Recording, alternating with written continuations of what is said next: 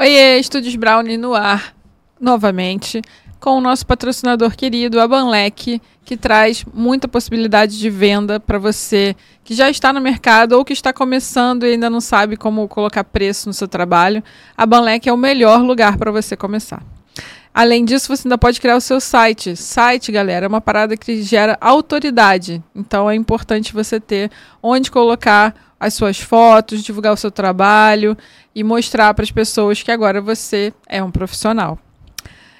Hoje estamos completando o quase finalzinho ali da nossa temporada, nossa primeira temporada. Estamos no episódio 10 e o nosso convidado hoje é o Ian Costa. Brincadeira. Uh! Valeu, Rafa. Obrigado. Alguém, alguém gosta de mim.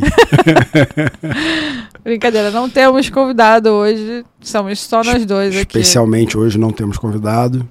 Vamos discutir todos os episódios que aconteceram até agora, as peripécias de Ana Campbell, como, como produtora, apresentadora, diretora e é, o que mais você faz? E podcast. podcast. Não, tudo que tô, tô 100%, né? Joga nas 11 é. do podcast Brownie. Famosa Bombril, podia nos é. patrocinar aqui, mil e uma utilidades. Estamos atrás de patrocinadores, hein, galera? Exatamente. É importante. Ah, vamos falar uma coisa muito importante aí. Galera, é, você está assistindo aí, curte, se inscreve no canal. A gente tem uma boa parte da nossa audiência não é inscrita no canal. E isso ah, eu sei que é, às vezes é chato você ter que clicar no sininho, ter que. Todo esse processo, né? Clica no sininho, curte, compartilha com teus amigos. É, mas isso pra gente é importante porque dá autoridade pra gente e ajuda a gente com patrocinadores e também com trazer convidados cada vez mais importantes, com mais relevância no mercado. É, né? Então, se puder ajudar a gente, a gente fica muito feliz. Se quiser só assistir também, tudo bem, assiste aí, mas quem tiver a boa vontade vai ajudar bastante o canal. Verdade, porque é, vocês podem indicar, inclusive, para os amigos, para os inimigos, né? É, quem acha a gente chato, indica para o inimigo. É, manda falar Quem acha a gente legal, chato. indica para os é, amigos. Essa menina esquisita, olha é. isso, é. né? Pode fazer um react também, né, da gente. Pode ser, Casimiro, tamo aí, ó. É, poxa, vai ser muito legal de assistir. Não a acaba gente... com a gente não, Casimiro, por favor. Casimiro fez react de um amigo meu. É mesmo? Do Giga. Rio Farfã, é, que fala de comidas do, do, do, Rio de Janeiro e do Brasil todo. E, pô, já era um canal grande e bombou. Giga, um beijo pra você. Meu marido é fã dele, do, do Casemiro. É, todo mundo é fã do Casemiro. Casemiro é Casemito. Casemito, figuraço. É... Vamos lá, Aninha, conta aí. Não, eu queria só reforçar uma coisa em relação ao canal que o, que o Ian tava comentando. Por que, que é importante? Chegamos a 200 inscritos. É verdade. Uh! Ontem, né? É, ontem. Chegamos a 200 Parabéns, inscritos. Ana Campos, você merece. Ele só fala de mim, mas tudo bem. É, o legal de vocês se inscreverem também é porque ajuda, como o Ian falou, para a gente trazer mais pessoas aqui, pessoas legais, pessoas que vocês queiram ver, é, pessoas famosas, né? Que às vezes é, precisa. É, a gente um quer trazer o J.R. Duran, cara. A gente quer trazer o Bob Wolfson, a gente quer trazer, é. mas para chegar nessas pessoas, apesar da gente ter o contato direto com algumas delas e tudo, a gente precisa ter autoridade, senão não faz sentido o cara parar duas horas da vida dele para ir num canal que parece que não, não, não, não, não tem seguidores ou não tem curtidas e tal. E a gente percebe, porque o YouTube dá pra gente todo o panorama, que a gente é bem assistido, a gente tem um volume de, de, de eu sempre repito aqui, e é realmente continua nessa margem, mais 70% das pessoas que passam pelo canal não, não se inscrevem, não curtem, não e assistem o vídeo todo, tá? Não é porque lá a gente tem o controle do onde você assiste, às vezes os vídeos são longos, a gente está melhorando a parte de cortes agora, é, vai sair um canal de cortes aí, já existe o canal de cortes, mas ele vai sair agora de maneira mais organizada. Sim. Galera, quem faz tudo isso aqui sou eu e a Ana. A gente tem aqui, a gente né, tem o seu pod aqui, que é onde a gente faz. Nessa parte, graças a Deus, a gente está bem organizado. Mas a parte toda de. de e principalmente a Aninha, tá? É, por isso que eu sempre falo parabéns, Aninha, porque ela, além de fotografar, de dar aula, é, ela tem que organizar corte, ela tem que organizar e-mail, falar com o patrocinador. É, eu faço também, ajudo, mas menos do que ela. Então, assim, não é tão simples, né? Dá trabalho. É. E a gente quer fazer mais, a gente quer Exatamente. ter outras temporadas, a gente quer trazer pessoas ainda cada vez mais interessantes. E a gente acha também todo. E também aqui, agora agradecer a todos que já vieram, que gastaram seu tempo com a gente, que compartilharam as histórias com vocês. Uma galera muito boa, muito que boa, foi muito generosa. Né? Pô, né, a gente aceitar. teve aí o Ratão, a gente teve o Marcelo do Barracão Demais, a gente teve o primeiro, Renato Rocha Miranda. É, que a gente Cara, não tinha nada. A gente não, tinha, a gente não era ninguém, a gente não existia esse programa, né? é, né? Não, e o cara veio, generoso. acreditou, foi super generoso, compartilhou aí a vida dele toda, né?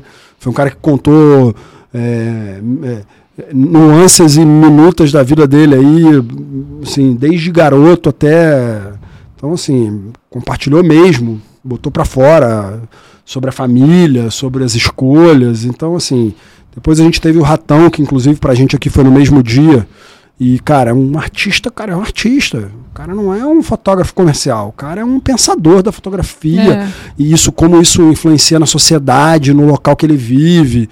É, assim, para mim foi muito legal. É um trabalho é, muito bonito, né, também. Muito bonito. Depois a gente teve o Marcelo do Barracão, que, cara, para mim é uma é, é um cara super técnico, né? E sobre fala sobre né, certificações e é, é, setagens, setagens de impressão e, e, clientes, né? Que tem um refinamento técnico, né, exigências muito grandes. Então, assim, eu acho aquele episódio muito interessante. É um episódio que tem pouca visualização, é, porque talvez por ser mais técnico e é. tal. E é um episódio que eu gostei muito de fazer, até sair daqui contando pra Aninha. Eu não conhecia o Marcelo. E sair daqui apaixonado pelo trabalho dele e tal.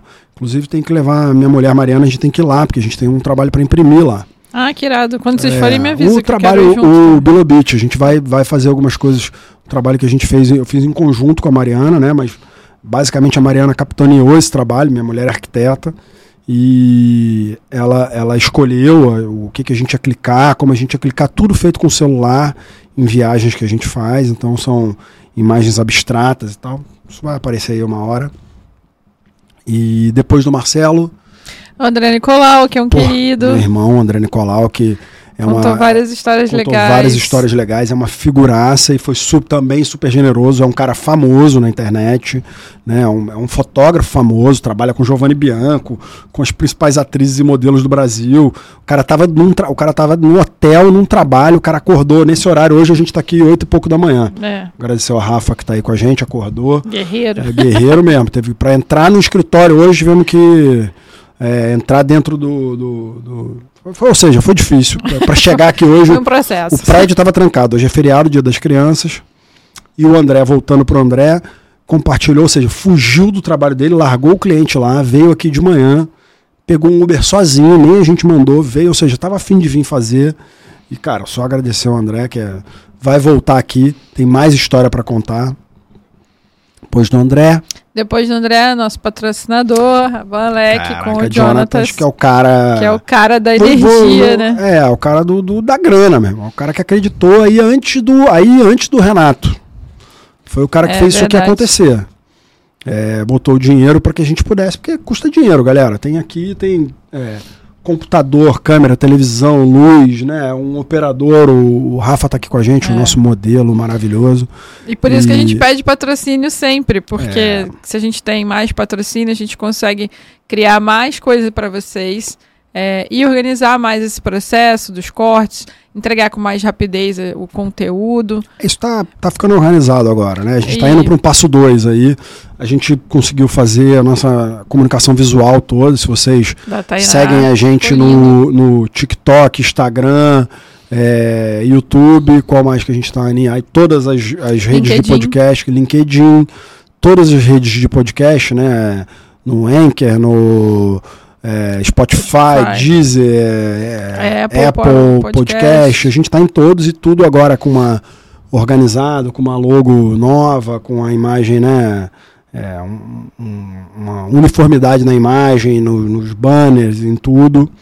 É, a Tainá, muito importante, foi super parceira, fez o trabalho com muito carinho, tomou um monte de, poxa, muda isso aqui, muda aquilo ali, ah. sempre atendeu a gente com maior calma, paciência. É...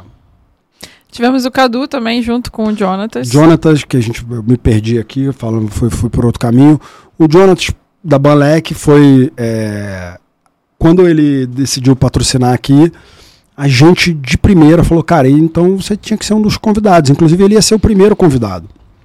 E aí a gente optou por, primeiro por agenda. O Jonathan mora em, no, no, sul do Brasil. Floripa, eu acho, né? Não, acho que não é Floripa, não. É outra Curitiba? cidade. Não, é no é, sul. Não, não é uma cidade pequena. Desculpa, Jonathan, esqueci a cidade. É, esqueci também. Ele é, é um desses é, é, influência digital, não? Como é que fala? De, é, é, nômade. Nômade digital. O cara tem uma vida digital, né? Uma empresa digital, então ele optou ir para uma cidade pequena onde ele fica lá enfornado dentro da casa dele, ele é um programador, ele contou essa história toda aqui.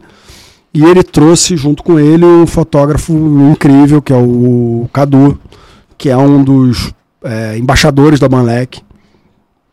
Figuraça. Figuraça. Trabalho muito, muito incrível, uma energia muito, muito boa. Muito, Conta história pra caramba, é. um super contador de história. E é o cara que tá sempre nos eventos com o Jonathan para falar da Banlec, para mostrar para vocês aí, fotógrafos interessados, iniciantes, não iniciantes, que queiram vender suas fotos, como é possível. O Cadu é um case de sucesso, ganha uma grana fazendo isso, além do trabalho normal dele, que já é de lifestyle e na área de, de música de hip hop, né? Então, é, ele, ele foi também um, um cara e ficou um amigo, fala com a gente aí direto, já indicou outros fotógrafos para virem aqui, quer voltar para contar só a história dele, separado aí do, do, da, do, Banlec. da Banlec, né? Que acho super interessante, vai vir.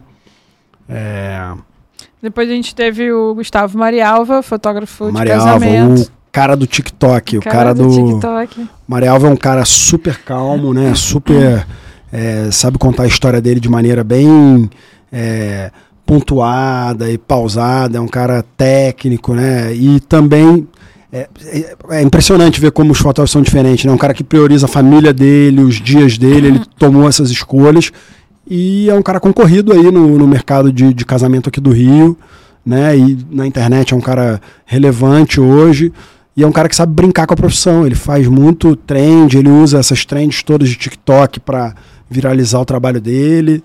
É, e foi uma entrevista muito legal aqui, um papo muito legal. Entrevista não, porque a gente não faz entrevista, a gente conversa com as pessoas. Verdade. Gente... Eu admiro muito ele porque ele faz. Ele tem um humor sarcástico. É, né? ele é. E ele, levemente ácido. É, e ele faz essas brincadeiras sem ofender ninguém, né? E, e realmente contando os bastidores e o que, que realmente acontece na fotografia de casamento, né? Que a gente não. Aninha faz fotografia de casamento aí. Faço. O último que eu fiz foi uma parada sinistra.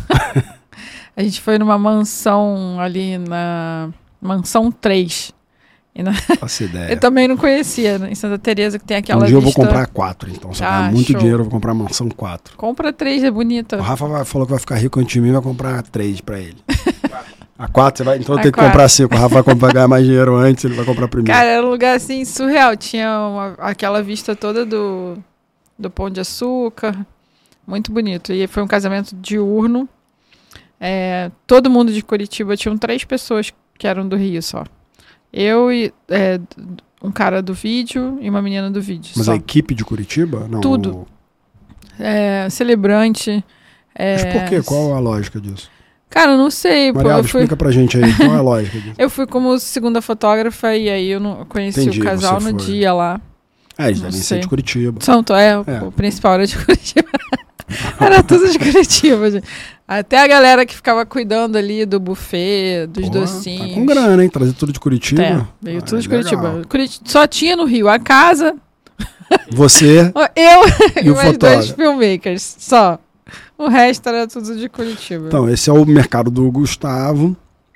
E foi muito legal ele aqui. Foi muito interessante o papo com ele. Ele é um cara muito. Assim, ele é calmo, é, é gostoso de ouvir ele falar. Ele fala num tom e achei muito interessante essa visão dele com a família, com o filho, como ele dá uma importância para isso. É muito comum o fotógrafo de evento abandonar a família no sentido de, ah, tem. Porque vai ter evento todo dia, toda hora, e o cara priorizar a grana e acaba perdendo muito contato com a família, com a saúde também. Porque quem vive na noite fotografando come besteira, bebe, sei lá o que, tananã, e acaba. Muitos fumam cigarro, e sei lá. Então você acaba tendo um desgaste de saúde muito grande. E ele é um cara que prioriza isso achei interessante. Muito legal.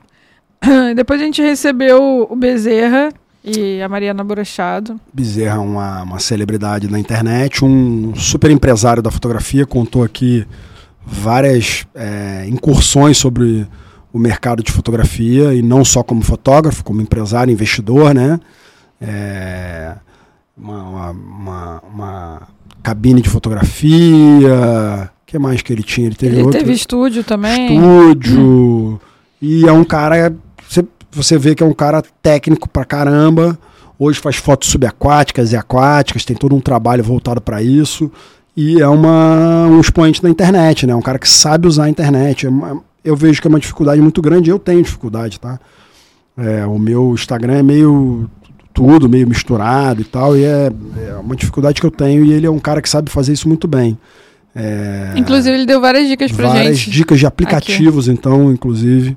Dá uma olhada aí no final do episódio, eu faço essa pergunta para ele, ele fala.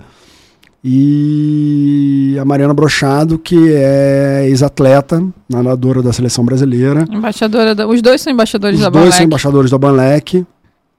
E ela hoje é uma fotógrafa, vou dizer iniciante, já é uma fotógrafa profissional, mas faz foto de esporte, que é a vida dela.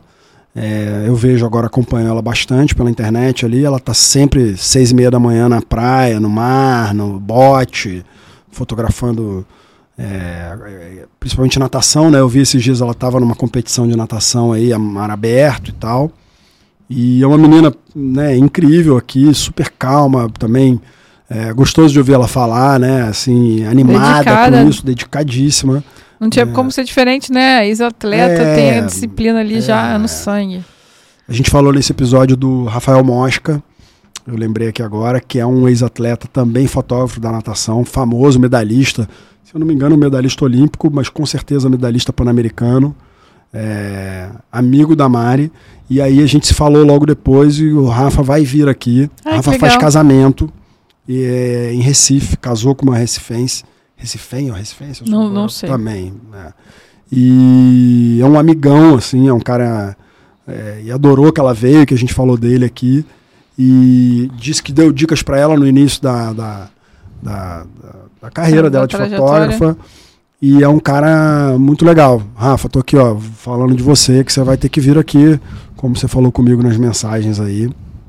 É, e de, de todos esses, faltam mais dois pra gente falar, mas de todos esses, é legal a gente pontuar uma coisa aqui para você que está começando na fotografia. É, você vê, se você for ouvir a história de todos eles que passaram aqui, é, da Mariana, por exemplo, ela soube aproveitar o seu histórico de outra profissão, de outra coisa que ela fazia, para agregar na fotografia. Então ela começou a fotografar e por onde que ela foi? Ela foi pelos contatos que ela tinha da galera do esporte. Ela era bem ela é bem conhecida, né? Então ela já tinha os contatos, já conhecia as assessorias e ela abordou esse pessoal para começar a fazer o trabalho pela Banlec. Então, se você está começando na fotografia é, e não sabe nem por onde começar, eu sei que você pode ter um sonho, ah, quero trabalhar com fotografia de moda. Então, e, até o, o Nicolau falou sobre isso, né? Como que você chega nesse mercado? Se aproximando das pessoas, fazendo networking. Então, pede para fazer um estágio. O André é especialista em networking, tá? Ele, ele fala pouco disso, mas assim, eu vi toda essa crescente dele. Ele já era uma pessoa bem envolvida, mas como ele fez isso é surreal. E hoje, o André está com mais de 10 anos de carreira agora já, mas. É, foi, foi meteórico, assim, como uhum. ele conseguiu acessar as marcas, as modelos, é, e também se manter, né? Porque acessar às vezes é fácil, mas é difícil você manter isso, né? É verdade. É, fotógrafo e... de moda é engraçado, foi uma área que eu, eu, comecei como fotógrafo de moda, né? Foi a primeira área que eu trabalhei. E fotógrafo de moda tem muita. É igual moda. Tem o cara da, da temporada, entendeu? Assim, tem poucos ficam muito tempo. O André é um cara que está muito tempo fazendo. A maior parte é o cara que dura dois anos, três anos, depois tem um outro, muda. E tem o cara incrível, né? Vira, vira o queridinho, sempre tem o queridinho. E o André venceu isso, assim. Então tem muito a ver com isso que a Aninha tá falando. Com, primeiro, ele já curtia moda, né? O André era um cara que consumia é, moda e arte. Ele falou aqui sobre isso. E, Sim. E, então, assim, eu lembro os primeiros trabalhos, a facilidade, os primeiros trabalhos que ele fez, até falei que eu lembro de alguns aqui. É, cheguei a emprestar equipamento para o André fazer um dos primeiros trabalhos dele e tal.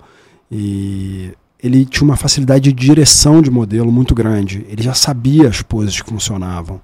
Tá? Então ele contou aqui, o André é um, é um cara que usa fotômetro, é um cara que é um cara que vai mais no resultado, ele vai vendo e corrigindo ali, feeling. quase como o cara que faz um stop motion de massinha, ele vai ali, clica um negócio, aí faz um ajuste aqui, faz outro ali. E ele sabia muito isso. Então, assim, ele estudou isso antes. Talvez de maneira nem tão pensado, né? Ali, não, ah, tô lendo isso aqui porque uma hora. É... Mas, e também teve um empurrão dos amigas, né? A Giovanna Elban, era amiga dele. É, eu lembro outra, a Karen Junqueira, era outra amiga dele, que me falou dele no início. Eu já era amigo do André, mas falou: ah, pô, o André quer fotografar, o André tá a fim de fazer. Então as pessoas empurraram ele e ele aproveitou aproveitar as oportunidades é muito Sim. importante, né? E aproveitar é. seu conhecimento prévio, como a Aninha está dizendo aqui também. Tem fotografia, gente, de todas as áreas. Todas. É, é surreal a quantidade de oportunidade de trabalho para fotógrafo que existe. É. E você não precisa ser uma cópia daquelas pessoas ali. O que a gente está falando é que você pode ouvir, escutar, assistir os episódios e pegar como referência. Isso pode, às vezes, trazer uma ideia para você de alguma coisa que você pode fazer para conectar com aquilo que você quer fazer. É, então, pode ser procurar um estágio, pode ser começar a pedir para acompanhar alguém é, sem, sem nenhum tipo de retorno financeiro. É, você pode ser estudar no YouTube, ser autodidata. Ou tem, cursos online. Ou também, cursos né? online, ou cursos presenciais. Cursos com a, com a, com a escola Brown da é, linha. Ou procurar da, uma, da curso, um mentor, né? né? Tem, tem N possibilidades, assim, para você conseguir começar na fotografia. Não é fácil, não, mas também não é o fim do mundo. É desafiador. É um trabalho. É um trabalho. E você tem que correr atrás, porque ninguém vai correr por você. Essa é né, a é. questão, né? E, e quando você faz esse trabalho também, de se perguntar por que, que você quer fotografar, por que, que você fotografa, porque você fotografa o que você fotografa, porque isso vai trazer autoconhecimento para você e vai te ajudar a te direcionar para o caminho que você quer. É, vou dar um exemplo aqui de uma coisa que eu queria muito fazer, e eu não sabia como acessar essa pessoa, tá? Eu queria muito conectar com uma pessoa. Foi eu, ela queria falar comigo, ela era minha fã. aí ela deu um, ah, um chuva de like no meu Instagram e aí estamos aqui agora. Na verdade, não era o Ian. Infelizmente, amigo. é, mas eu queria muito conhecer o Léo da Fox. E eu já tinha assistido algumas palestras dele a fotografar. Ele sempre ia de terno e gravata e eu achava que ele não era muito próximo da fotografia, porque não é muito o dress code né, da galera da fotografia. É, depois eu fui descobrir, tempos depois, é, quando, quando, consegui me tornar amiga dele, conversando com ele, falei, cara, por que, que você vai de terno e gravata? E aí ele falou, ah, não, porque eu sou tímido, isso gera uma certa. Uma, uma, um certo distanciamento. As pessoas é, pensam antes de vir falar comigo. Eu falei, pô, eu pensei, é, é real, né? Porque. Funciona. Eu, eu, achava que ele era só um patrocinador, entendeu? Do evento. Não. Porque ele entrava lá e palestrava, não sabia que ele era o, a pessoa que. É um, acho, acho que eu vejo hoje o Léo como um observador da fotografia, né? Assim, é um, ele é um consumidor, é, né? consumidor do, do, de tudo da fotografia. Eu vejo, eu virei um, um, um consumidor do, do, do material dele, eu não era. Foi a, a, através do podcast aqui. É, e é impressionante como ele fala de vários assuntos, cara. E, é porque... E eu amo fotografia, amo, amo o assunto, então você vai vendo, ele fala de NFT, ele fala de impressão, ele fala de câmera, ele fala de, do mercado futuro. Outro dia ele estava falando de um cara que está pensando a fotografia do futuro. Até esqueci o nome, se eu não me engano, um, um espanhol. Ele fala de umas coisas assim. Se você for entrar, cara, e prestar atenção, você vai. É, que aí é isso, voltando para isso, né? A fotografia ela, ela vai para tanto lugar, tem tanta possibilidade, chega a ser infinito, assim, é. né? Ela acaba que ela volta para o mesmo lugar depois de novo. É ele... muito bom ouvir o Léo falar. É, ele é um querido. E o Léo é um dos apoiadores aqui. Tem da Fox, é, do Foxcast. Do Foxcast e do, do canal dele. Né? A revista falou da gente já. Tá precisando falar mais aí, Léo? Dá uma nota nova nossa aí. Brincadeira. O Léo é um cara é, que, que ajudou a gente no início aí, deu dicas até antes do podcast começar. Né? É, tem Pra uma história parecida com a sua, porque o pai dele Ele se Era do fo- mercado da fotografia, né? da- é, o pai dele acho que era fotógrafo, tinha uma escola de fotografia em Curitiba. Isso. Dali ele Eu não sei evoluiu bem pra a história, a Aninha já tinha me contado. Conta É, aí, dali evoluiu pra revista e aí eles foram pra São Paulo. porque a era revista- o maior mercado e tal. É. A revista cresceu, né? Virou a principal revista de fotografia durante Sim, uma época. aí, durante né? muito tempo. É, e aí, E aí veio a a- feira fotografar e, e tudo. A, a- a revista impressa foi caindo em desuso e aí E aí veio a a plataforma. plataforma que é um, um portal, né? Um portal, Tem um exatamente. portal que agrupa podcast, matérias. Ele tem todo todo dia tem notícia, mais que mais de uma, algumas notícias É, ele tem uma frequência sobre, muito grande. sobre fotografia. É, Vale muito a pena ver, tá? Se você é interessado por fotografia, acredito que você seja, senão você não estaria nesse canal aqui. Vale muito a pena. O, É, inclusive tem um canal no YouTube também onde ele tem o coloca canal dele e É. tem o canal da Fox. isso, a escola de negócio, escola de negócio da fotografia, Isso.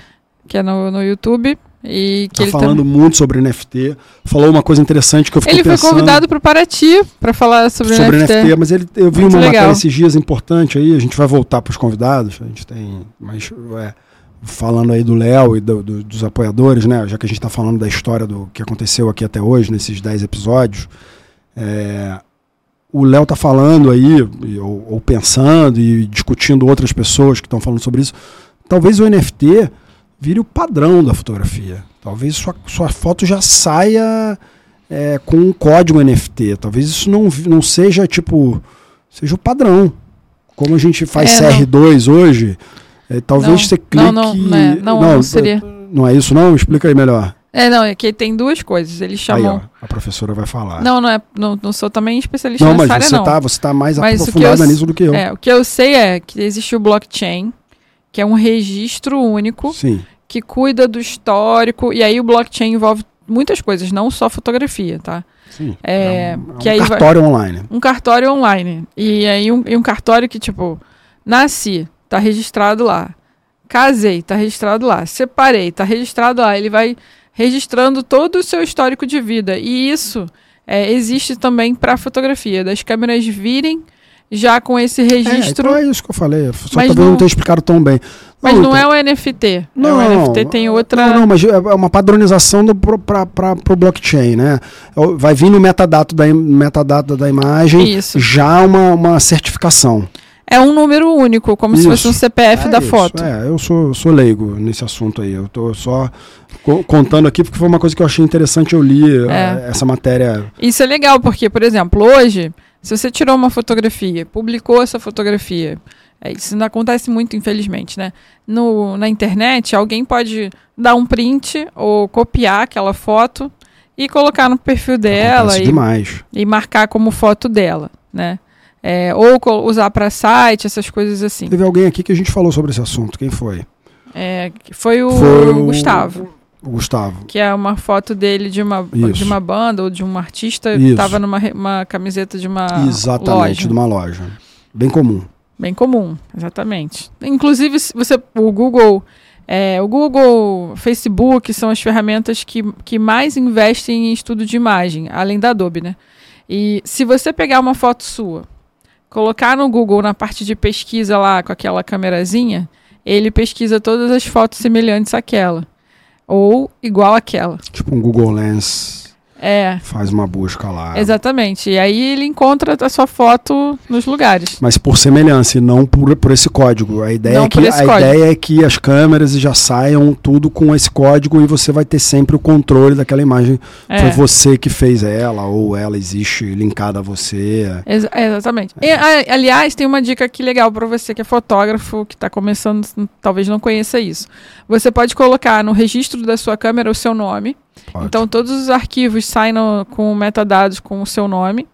É, ou se você não quiser colocar, ah, não sabia disso, quero colocar agora. Você pode colocar pelo Lightroom. Sim. Lá no Lightroom tem uma parte de metadados, você pode colocar endereço, você pode colocar. Tudo, geolocalização. Tudo, geolocalização, nome. Geolocalização precisa do, do. Sua câmera precisa ter o GPS, né? É, Acho que você não consegue inserir depois a localização, mas É, tudo, na verdade, você pode botar o que você quiser, é, é Exatamente. infinito. Você pode escrever, um- você pode botar um poema lá dentro e vai apare- ele vai estar guardado aquele texto do poema É. junto com aquela foto. A única coisa que na hora que você for exportar a foto, você tem que exportar com metadados, Com né? metadados, Senão você não, tirar. não vale. É, por exemplo, se você for no Google agora e escrever o meu nome, Ana Campbell, você vai ver um monte de foto minha. Porque eu coloco em todos os arquivos que eu faço. Já a minha, você não vai ver quase nenhuma. Da, já do Ian, tu vai ver outras paradas. Sacanagem. Tô brincando. é porque o Ian é famoso, entendeu, ah, gente? famosão. E aí, o cara anda com celebridade. Vocês vão ver Ah, foto de celebridade. Obrigado, André, por ter andado comigo. Ai, ai. Além dos nossos. Vamos lá, a gente tem mais. Vamos lá. Voltando, Vamos gente- voltar aos nossos convidados aqui pra gente falar deles. É. A gente tem o Rogério Reis. Cara, que, Nossa, pô, né? Que é- eu sou fã, vou deixar o Ian falar sobre ele. É, não, assim, sinceramente, você ter o Rogério Reis aqui é incrível, porque é um cara que viveu a fotografia, né? Assim, o cara já tem a história dele na fotografia. É, não é um cara que tá lutando para contar. Ele, é, primeiro aí, aí dizendo, pô, foi aí sim é, foi muito generoso de vir aqui. É amigo da Aninha, por isso ele veio Pô, aqui. quem dera que ele fosse meu Ah, te amigo. conhece, foi daí que veio, não fui eu que chamei. Né? Eu conheço muitos fotógrafos famosos e não, não, não, não vieram aqui ainda. Também não chamei tantos assim, mas tô esperando ter exatamente o que eu tô falando, que vocês curtam, que vocês sigam o canal para poder chamar as pessoas e falar, ó, galera, tem um, um cenário aqui, vocês querem vir falar para essa galera? Porque acho que faz sentido. E aí o Rogério veio e foi incrível, contou assim, Ian chorou, vale a pena Chorei no assistir. final, é, eu sou eu choro fácil. É porque eu sou romântica da parada, entendeu? Não, eu acho que, cara, o cara falou de política, o cara falou de posicionamento, o que, que é ser fotógrafo. O cara Ele deu uma aula deu de uma fotografia. aula de fotografia. É, E até pedir desculpa, o, o Rogério é uma pessoa que fala baixo e a gente teve um probleminha de áudio aí, então o áudio desse episódio ele teve que ter um ganho é, digital e eventualmente pode incomodar alguém. É, ficou- Mas vale a pena forçar a barra e assistir ele inteiro, porque é, é muito assim, é, realmente é uma aula de fotografia, é uma aula de política, é uma aula de vida, de como se posicionar, de como agir, como pensar a fotografia, referências super incríveis, fala de Bauhaus, fala dos fotógrafos alemães, fala do. né, Cara, assim. é, Nesse sentido, eu vou te dizer, dos episódios aqui que eu acho que tem isso, o, o Ratão Tem muita referência. tem muita referência também. Nesse sentido, tá? Mais, mais lúdico, mais introspectivo, mais do pensamento da fotografia. E o Rogério são episódios que, se você se interessa por isso, vale a pena assistir. Acho que todos os episódios valem a pena assistir, mas esses são mais lúdicos, mais pensativos. Os caras estão pensando, a foto... são pessoas que estão pensando a fotografia. E aí, voltando agora ao Léo, que também pensa a fotografia como um todo, vale a pena assistir o canal do Léo e as coisas que ele fala. É, Agora tem é, episódios. Vamos, vamos terminar de falar de todos, que aí depois a gente Uhum. permeia todos. Depois do Rogério. Depois do Rogério vem a Valéria Vieira, do meu Valéria curso Vieira, Babusca. Queridíssima, foi também muito legal. Que é jovem, né? E tem uma. Super Já, jovem. já tem uma cabeça muito madura. Super empreendedora, fala como uma empresária da fotografia aí, como o Bezerra, né? Exatamente. tem essa visão mais é, empresarial, de colaboradores, de técnica, de, é, né, de como gerir uma equipe. É um negócio assim, é, é impressionante aí a Babusca. Eu depois me aprofundei mais e descobri que é, algumas amigas minhas e da minha esposa, prima da minha mulher, a Cissa, usa o serviço da Babusca, Cissa Friedheim da Anas, flat, sapatos aí, se estiverem interessados, mulheres, sandálias lindas da Anas. É, ela é uma usuária da Babusca. Tudo dela ela contrata a Babusca para fazer e é super fã e tal. E falou super bem então do serviço, ou seja, né, avalizou tudo que a, que a Valéria falou aqui. É, mas muito legal a postura dela, né?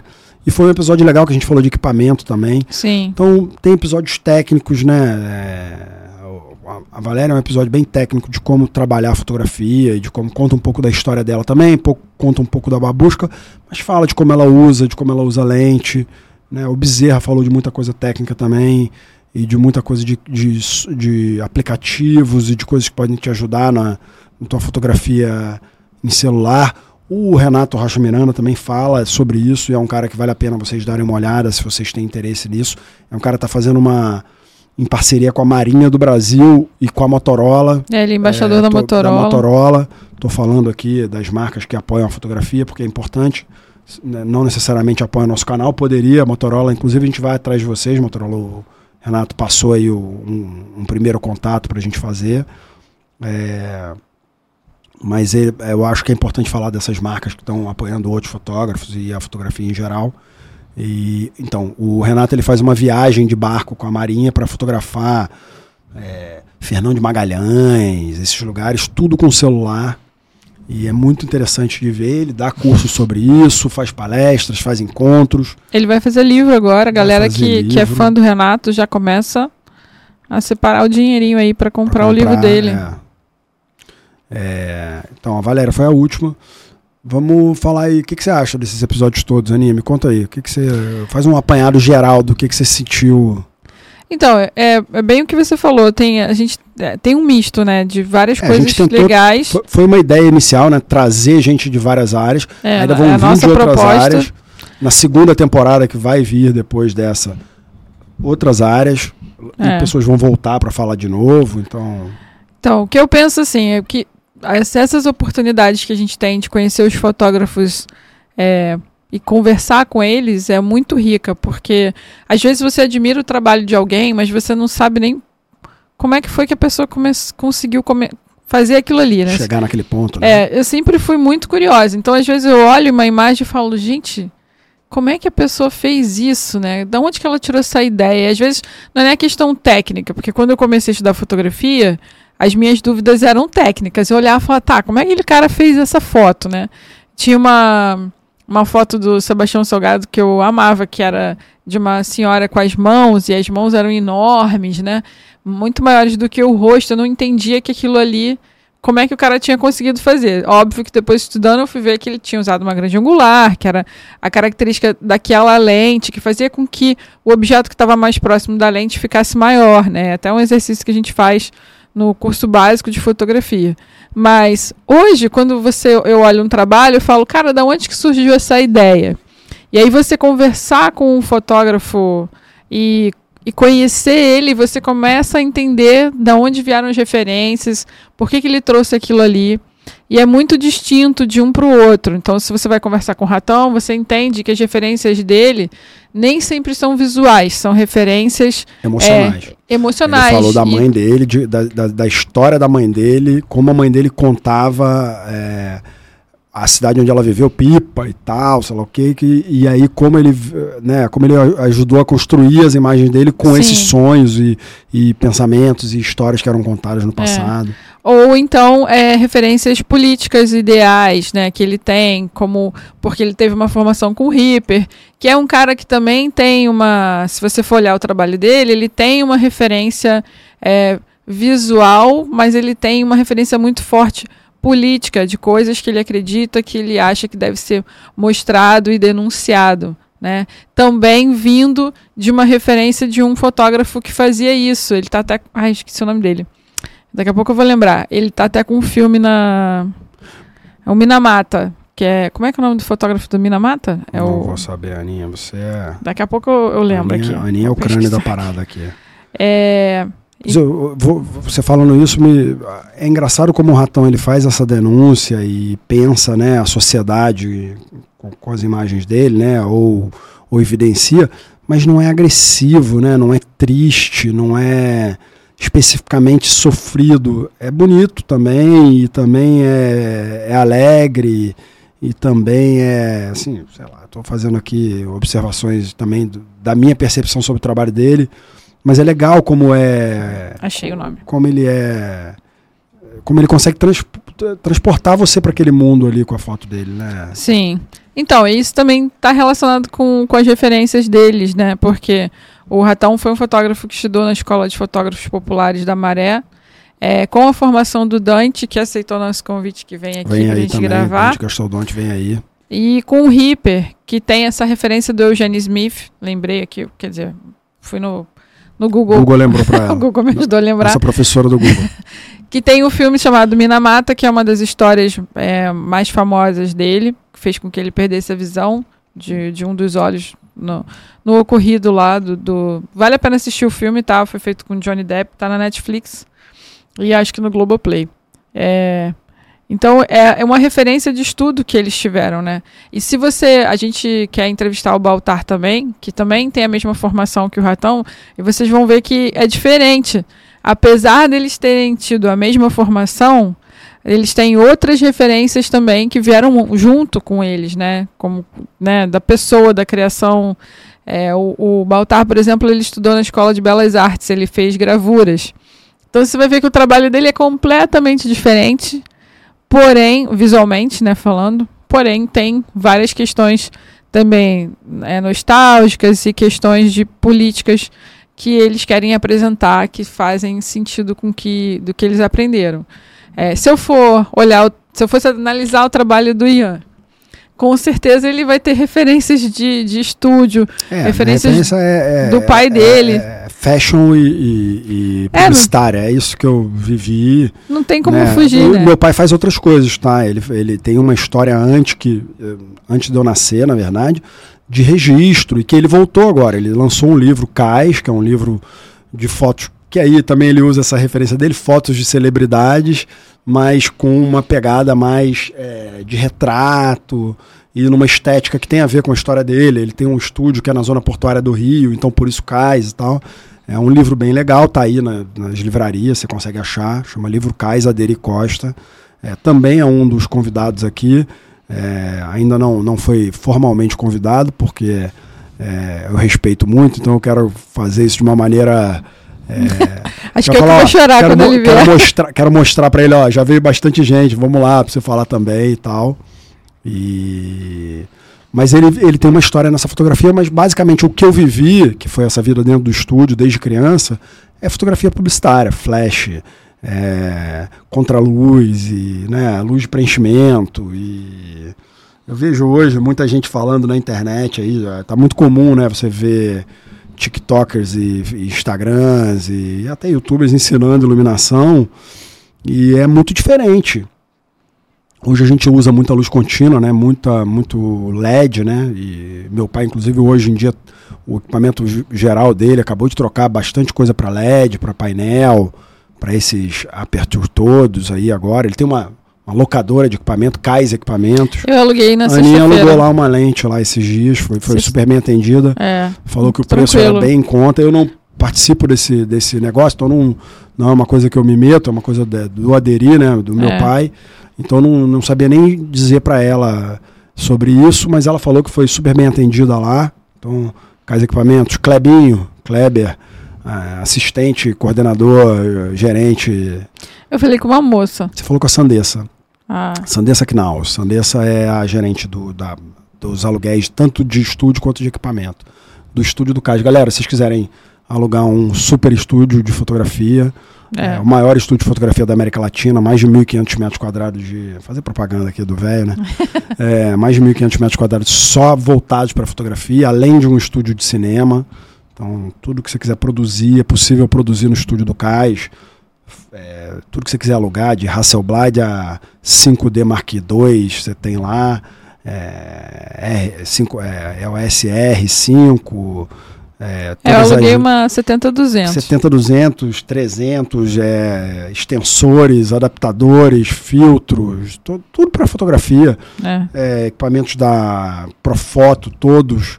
Todos os da. Flash também. Todos, é, tudo Profoto é flash, é é, flash de câmera, tem flash, flash da Max, tá flash da Canon, tem é, Broncolor, que são equipamentos raríssimos que são flashes de altíssima velocidade para você congelar líquido, congelar a foto, né? Então você joga o líquido pro alto e congela. Normalmente pois, sei lá, nem sabia que alugava isso. Aluga. Tem alguns Profotos que fazem, mas o equipamento mesmo para fazer isso são os flashes da, da Broncolor, são flashes Uhum. caríssimos e tal, e super sensíveis também. Na escola a gente dava aula de flash, de splash, a gente fazia na tentativa e erro mesmo. Agora, com, É, exi- equipamento é muito mais Não, fácil. exi- é, tem os Profotos são equipamentos mais baratos desse com a cabeça hoje, que fazem esse, essa- esse flash, mas realmente o, o, o Broncolor é o padrão. Se quando você vê. A gente fala muito aqui do Tony Genérico, que é um Sim. amigo do meu pai, eu conheci quando criança, e a Ana viu algumas É, entrevistas fã com dele, ele, é fã é. dele, já trocou alguma ideia com ele no final de algum evento Eu e tal. assisti um congresso. Também é ele um é, possível convidado nosso aqui, a gente não chamou ele ainda formalmente, mas acho que ele não está no Rio, ele está em São Paulo, se eu não me engano, e é um especialista em splash.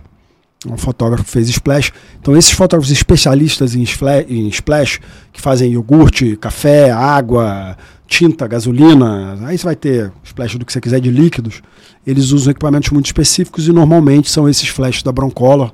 E existe um raiozinho laser que faz o clique da câmera na hora que o, o- a água passa no ponto que você quer e tal. Então tem. Cara, é muita técnica que existe, muita É. coisa. E eu até comentei com o Ian, porque eu achava ah, que a gente. As coisas Então, que a gente Costa, queria... você está convidado aí. Vou, vou te convidar formalmente agora para vir. O que eu achava que, por ser o cais, que era mais caro. Então eu fui primeiro num Não. outro lugar, aí pedi orçamento, e, e aí depois eu fui no cais. Aí falei, pô, vai ser muito mais caro, não vai rolar. E era mais barato, você vê como é que a gente cria, né? Mas. É, é uma, é é, erradas o, o Cais é um estúdio realmente Não, tô falando de é, aluguel de Não, equipamento. não, não, então talvez por essa visão, né? Como é um lugar muito grande, muito é, voltado para fotógrafos profissionais high-end, né? A galera que já está num, num mercado, você fica com essa visão. É, até, até eu, quando a Aninha falou que estava num preço super em conta, e é uma, uma percepção muito importante, né? Você vê, o Aderi é outro, a gente falou do Bezerra, falou do Aderi, meu pai, é outro empresário da fotografia, né? É, o cara construiu, são, são três estúdios de fotografia porque ele viu que tinha demanda. Não é todo fotógrafo que consegue fazer um estúdio, mas todo fotógrafo eventualmente precisa de um estúdio. É verdade. Então ele começou alugando um outro estúdio que ele tinha na zona portuária, na- no centro do Rio, ali na beira, Avenida Beira Mar, de frente para o MAM, para o Museu de Arte Moderna. E aí ele alugava esse espaço para outros fotógrafos e tal, e aí percebeu isso e montou o estúdio do Cais que veio depois. Então é, uma, é um ambiente extremamente profissional de, de, de trabalhos, né? Os principais trabalhos de publicidade que você vê no país são muitos são clicados lá. O que não é feito em São Paulo, muita coisa é feita no Rio ainda por conta, né? Da TV Globo e dos atores estarem aqui e, e também muitas marcas de roupa de, de relevância ainda são no Rio de Janeiro. Então, isso quase tudo isso é feito lá de alguma maneira ou em algum momento, passa por lá pelo estúdio do Cais. Vale a pena vocês conhecerem, procurarem a história, vale a pena ver o livro do meu pai, o livro Cais, que é uma referência a esse local, a essa Tá história na, toda. na livraria da Travessa. Tá na? Travessa e em outras livrarias, você acha na internet. É um livro muito bonito, um livro grande. A foto, aí fazendo uma propaganda minha aqui, a foto do Aderi no livro, ele tem uma foto que é ele, né? E fui eu que tirei, então tem uma foto minha no livro. Se Muito você legal. gostar do meu trabalho, vai lá dar uma olhada. Curte, co- curte compartilha, comenta, segue. Legal. E. Eu quero fazer dois comentários em Faça. relação a isso. É, quer dizer, não em relação a isso, mas que a gente começou a história aí eu parei e depois a gente Eu te cortei, continu- como sempre. Não, tá tranquilo, porque a gente continuou e aí de- só pra finalizar pro pessoal, Tô melhorando, tô cortando ela mesmo. pro pessoal não ficar curioso. É, um era sobre a história do Léo, como é que eu conheci o Léo. Isso. Foi através do LinkedIn. É, eu tinha contato com o irmão dele. Ela deu Mas- chuva de like no Instagram dele É, e tipo. mandou direct, foguinho no direct. É, dica assim, galera. Por exemplo, é a mesma coisa quando Vou você. fazer a minha pausa. Vai lá. É a mesma coisa que você faz quando você tá querendo conhecer alguém. Você, por exemplo, vamos supor, você tá afim de alguém, você não vai chegar na pessoa e já falar, e aí, bora sair? Tipo, dificilmente a pessoa vai topar, né? Ou então você chega e fala, quer casar comigo? a pessoa vai achar que você é louca. Então, é, eu queria conhecer o Léo, mas não queria que ele me achasse que eu, que eu fosse maluca, né? E eu conhecia o Mozart, que é o irmão dele. A gente trocava mensagem pelo zap, sempre mandava umas dicas de matéria, é umas coisas que eu vi aqui que eu achava que podia virar matéria. E não, não conseguia avançar por ali. É, e aí, eu, eu vi uma postagem do Léo abrindo é, um curso de marketing, que era Marketing 4.0, eu acho. E, e eu queria muito que esse curso viesse para o Rio para ter uma turma na escola presencial. Então eu queria fazer uma parceria com ele. Mas ele não me conhecia, não conhecia a escola e eu achei que se eu fizesse uma abordagem muito direta, logo de cara assim, ah, você não quer trazer seu curso para cá, ele podia falar um não bem grande para mim. Então o que, que eu fiz? É, eu fui procurar ele no LinkedIn, não achei. Aí eu fui adicionei todo mundo que trabalhava na Fox e aí um belo dia apareceu uma sugestão de, ah, se você conhece todo mundo, né? Porque é rede social, né? Então se você conhece todo mundo dessa empresa, talvez você conheça essa, essa pessoa. E aí veio o nome dele. É, com a foto, né? Por que, que eu não tinha achado ele antes? Porque nas redes, nas outras redes, ele se chama. Agora acho que ele mudou tudo, mas antes era nas redes sociais, era Instagram, Facebook, essas coisas, era Léo Saldanha. E lá no LinkedIn era Leopoldo Mesquita. Caramba. Caraca, então eu não achava nunca. Eu tinha procurado por Léo, Leonardo. Eu tinha feito várias pesquisas e não achava. E aí, quando veio a sugestão, eu falei: caraca, é ele. É por isso que eu não estava achando. E aí eu comecei. O LinkedIn é um ótimo fofoqueiro. Porque ele mostra todas as atividades que aquela pessoa teve na rede tudo que ela curtiu, tudo que ela comentou, tudo que ela publicou. É bizarro. É tipo pra, bom para stalker, entendeu? E aí eu entrava nas mesmas postagens que ele tinha curtido e comentado e comentava, curtia. É, para que ele se acostumasse com a minha presença ali. É igual as marcas fazem, tá? Então, tipo, vamos supor que aqui tivesse uma garrafa de refrigerante que você nunca viu na vida, mas depois de 10 episódios você vai achar aquilo natural. Vai encontrar no mercado e vai falar: "Ah, aquela marca, né? Vou experimentar. Então é mais ou menos isso que eu fiz, entendeu? Fui fazendo um contato aos poucos, aí depois eu comecei a comentar e curtir as coisas que ele publicava. Até que um belo dia eu adicionei ele, né? Falei, vamos conectar. Conectou, aí quando conectou, eu fui mandar a mensagem. Falei, ah, queria te apresentar um projeto. Ele sempre muito é, aberto, né, para ouvir as pessoas. Falou, vamos marcar uma reunião pelo Skype. Falei que eu conheci o irmão dele, e aí marcamos a reunião e apresentei a, a proposta. Ele aceitou e a gente fez várias turmas de curso de marketing 4.0 na escola. Aí. Então foi assim que começou a nossa amizade. É, mas assim, pode parecer loucura? pode, mas relação de networking é isso, né? Eu tinha um professor que ele falava: você quer trabalhar com fotografia de arte? Então você tem que frequentar os mesmos lugares que essas pessoas. E você tem que se apresentar para essas pessoas toda vez. Aí teve um cara, é, que ele é um cara bom, bem legal para a gente trazer aqui. Ele tem um trabalho bem, bem, bem Daiane Arbus, assim. Que era o Lucas Gibson. Ele ia em todos os eventos e cumprimentava todas as pessoas e se apresentava. Oi, eu sou o Lucas. Oi, eu sou o Lucas. Oi, eu sou o Lucas. Até que depois de não sei quantos eventos ele chegou e o cara falou: Ô, Lucas, tudo bem? Então é isso, gente. Não, não, não tem é, mistério. O, né? André, o André falou sobre isso aqui também, né? Você tem que estar disponível, você tem que se fazer presente, tá, tá com as pessoas, fingir costume também ajuda. Sim. É, não pode ficar deslumbrado, né? E tal. É, uma coisa muito importante aí também é você procurar um, um, um profissional na tua região aí, onde você está no Brasil, né? A gente fala, quando você está falando na internet, você está falando do Brasil todo. Tem um Quem fotógrafo na sua admira? cidade? Tem um fotógrafo na sua cidade? procura o cara, liga pro cara. Vai com o cara fotografar alguma coisa, carrega a bolsa para ele, troca a lente dele, limpa o equipamento dele. É... Aí voltando aí ao estúdio do Cais, eu, eu, vi muitos fotógrafos hoje que são famosos aqui no Rio de Janeiro e que estão começaram lá carregando bolso de graça. Assim, posso fazer um estágio de três meses de graça?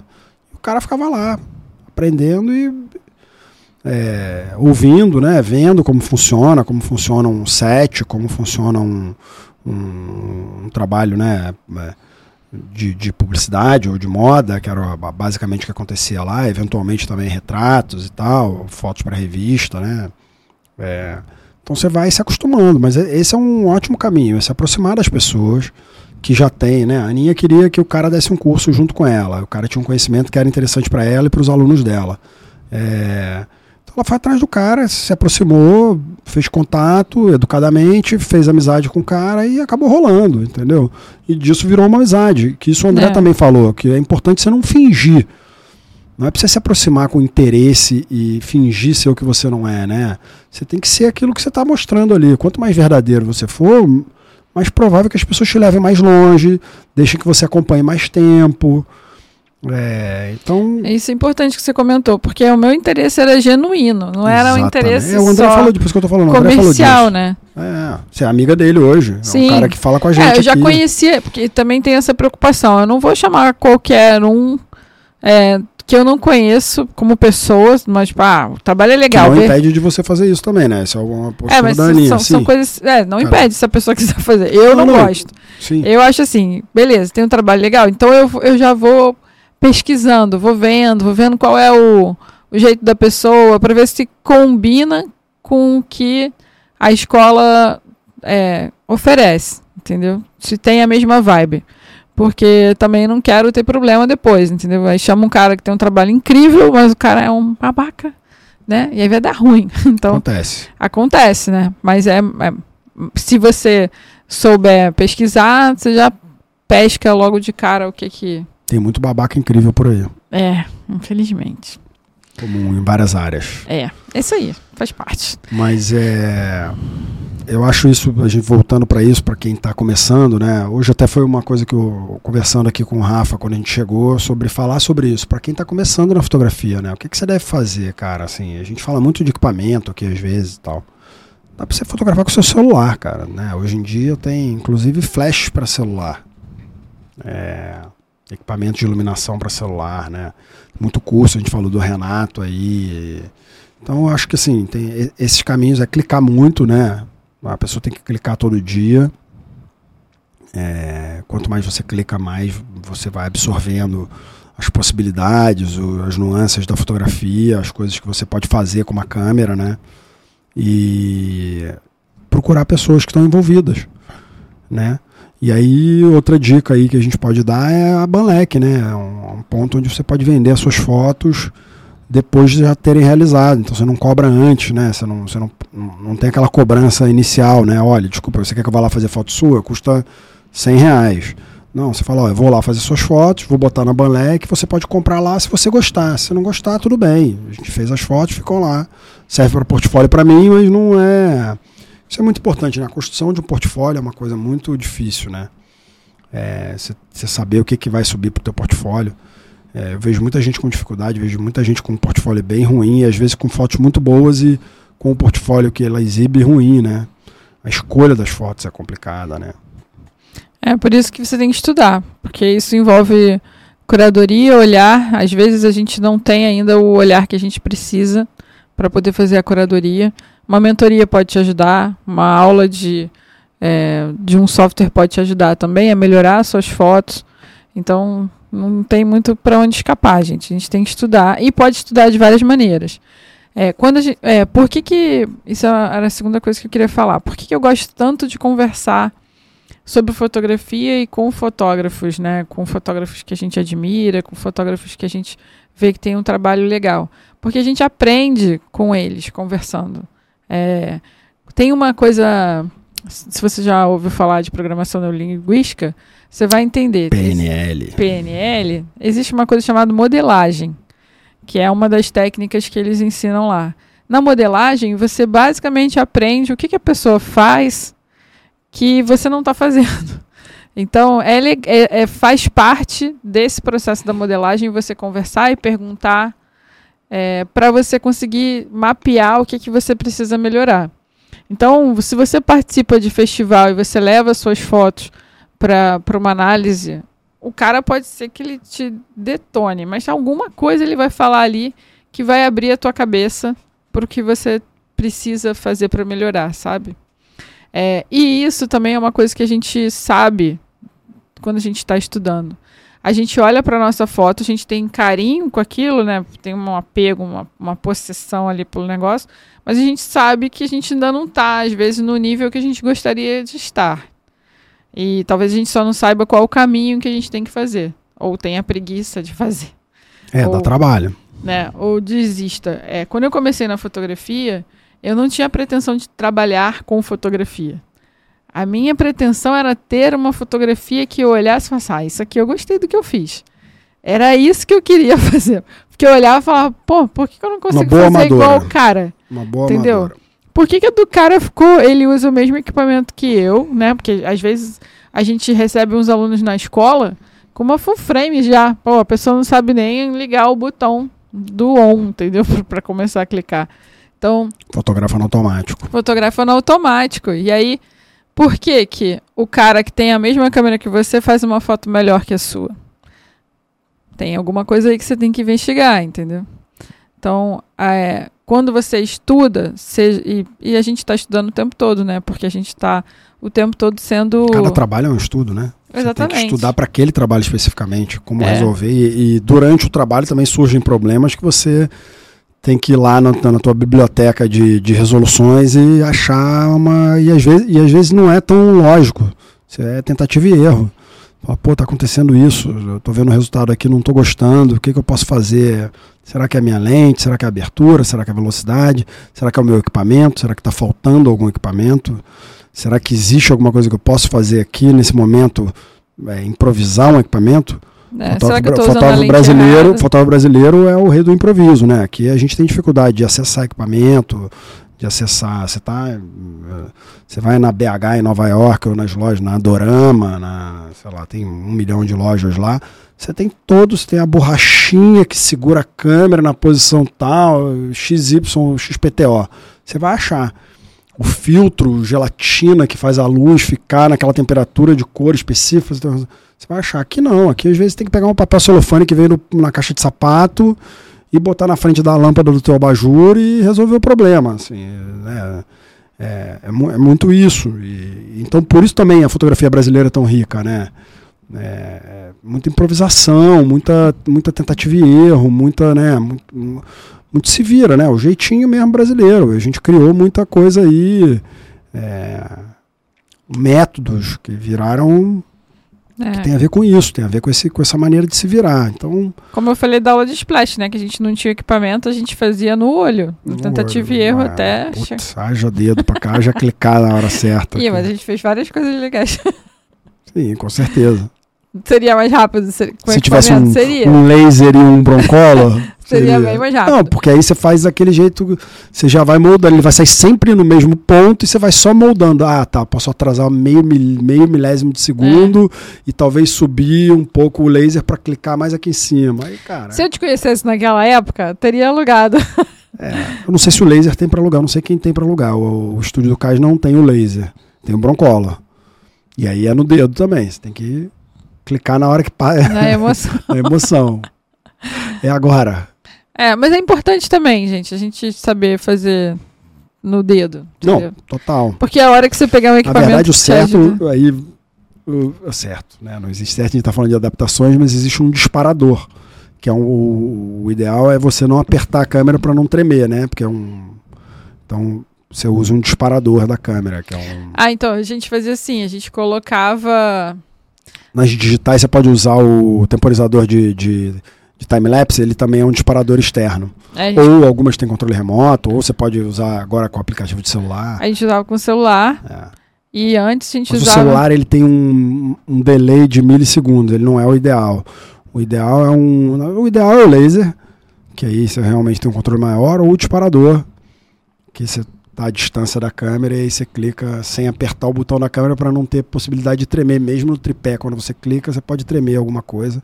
E aí estamos falando de congelar uma imagem. Sim. Então, quanto menos interferência no teu equipamento, ou melhor, né? Mais seguro.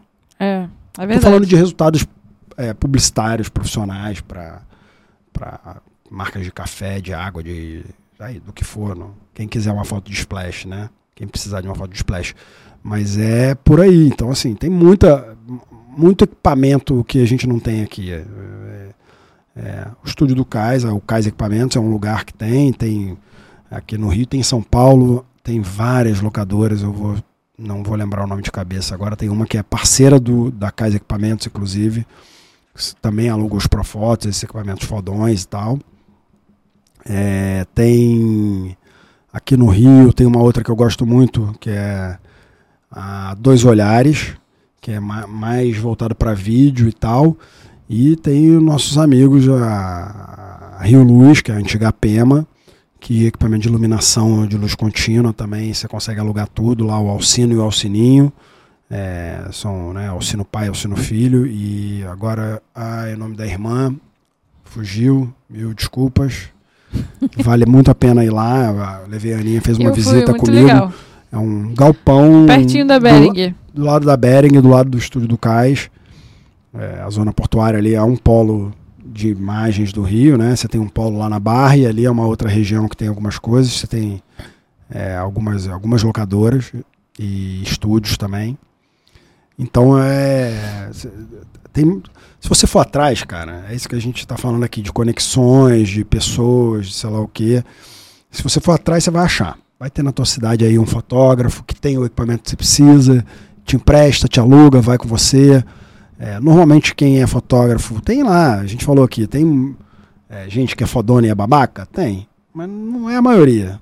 É uma, uns 30% é, aí, o resto. A maioria cara, é legal. É legal e tá interessado. E você fala, pô, eu tenho um. Queria testar isso, quero comprar essa câmera que você tem, queria ver.